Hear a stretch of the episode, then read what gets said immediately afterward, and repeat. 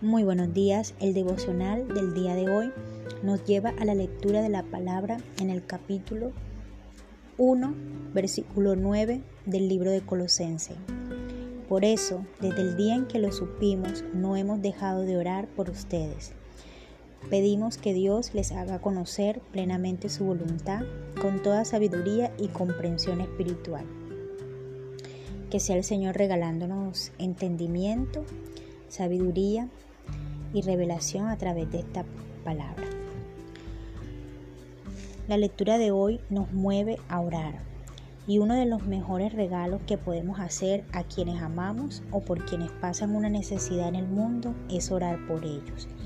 Quizás no podamos suplir una necesidad material, física, emocional, pero lo que sí podemos hacer es orar para que Dios les sane, les restaure, les provea, les resguarde, los proteja, los consuele, los levante.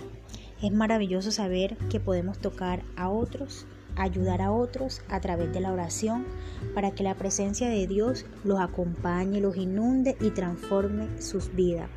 Lo más importante que debemos orar es para que tengan un encuentro real con Dios y que el Señor les ayude a entender su voluntad y a crecer espiritualmente para que puedan ser sensibles, abrir su corazón a Jesús, recibirle y escuchar su voz. Solo así podremos marcar la diferencia en la vida de otros a través de nuestras oraciones por la presencia y poder de Dios.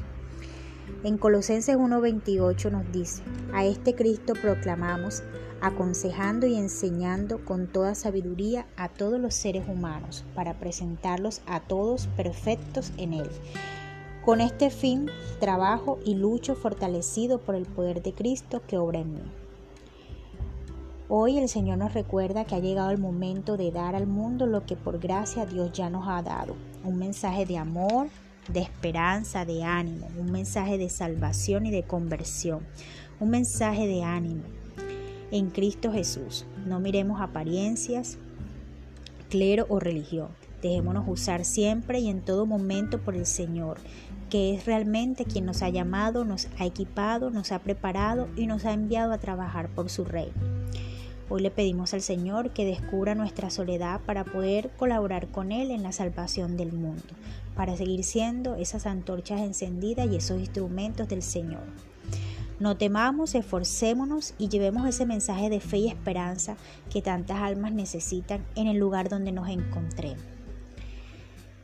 Jesús está en el próximo y ese próximo es nuestro prójimo. No lo dejemos pasar. Con el amor de Cristo, las bendigo y que tengan un feliz día. Amén y amén.